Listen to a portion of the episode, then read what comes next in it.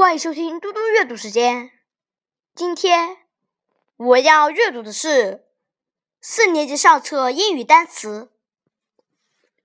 Unit One: Classroom, window, blackboard, light, picture, door, teacher's desk，computer，fan，ball，floor，really，near，TV clean, help.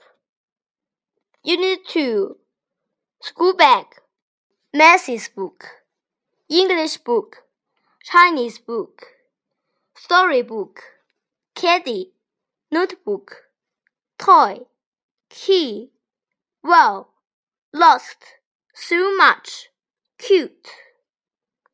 Unit 3 Strong, friendly, quiet, hair, shoe, glasses, his, are, right, hat, her. Unit 4 Bedroom, living room, study, kitchen, bathroom, band. 4. Table, sofa, fridge, fight, them.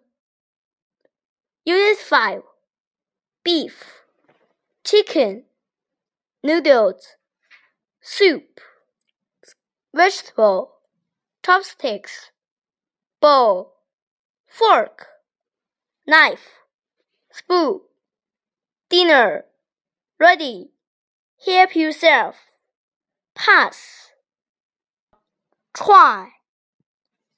Unit 6 Parrots, cousin, uncle, aunt, baby brother, doctor, cook, driver, farmer, nurse.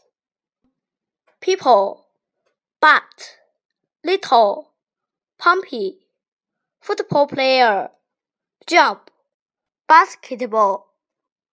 谢谢大家，明天见。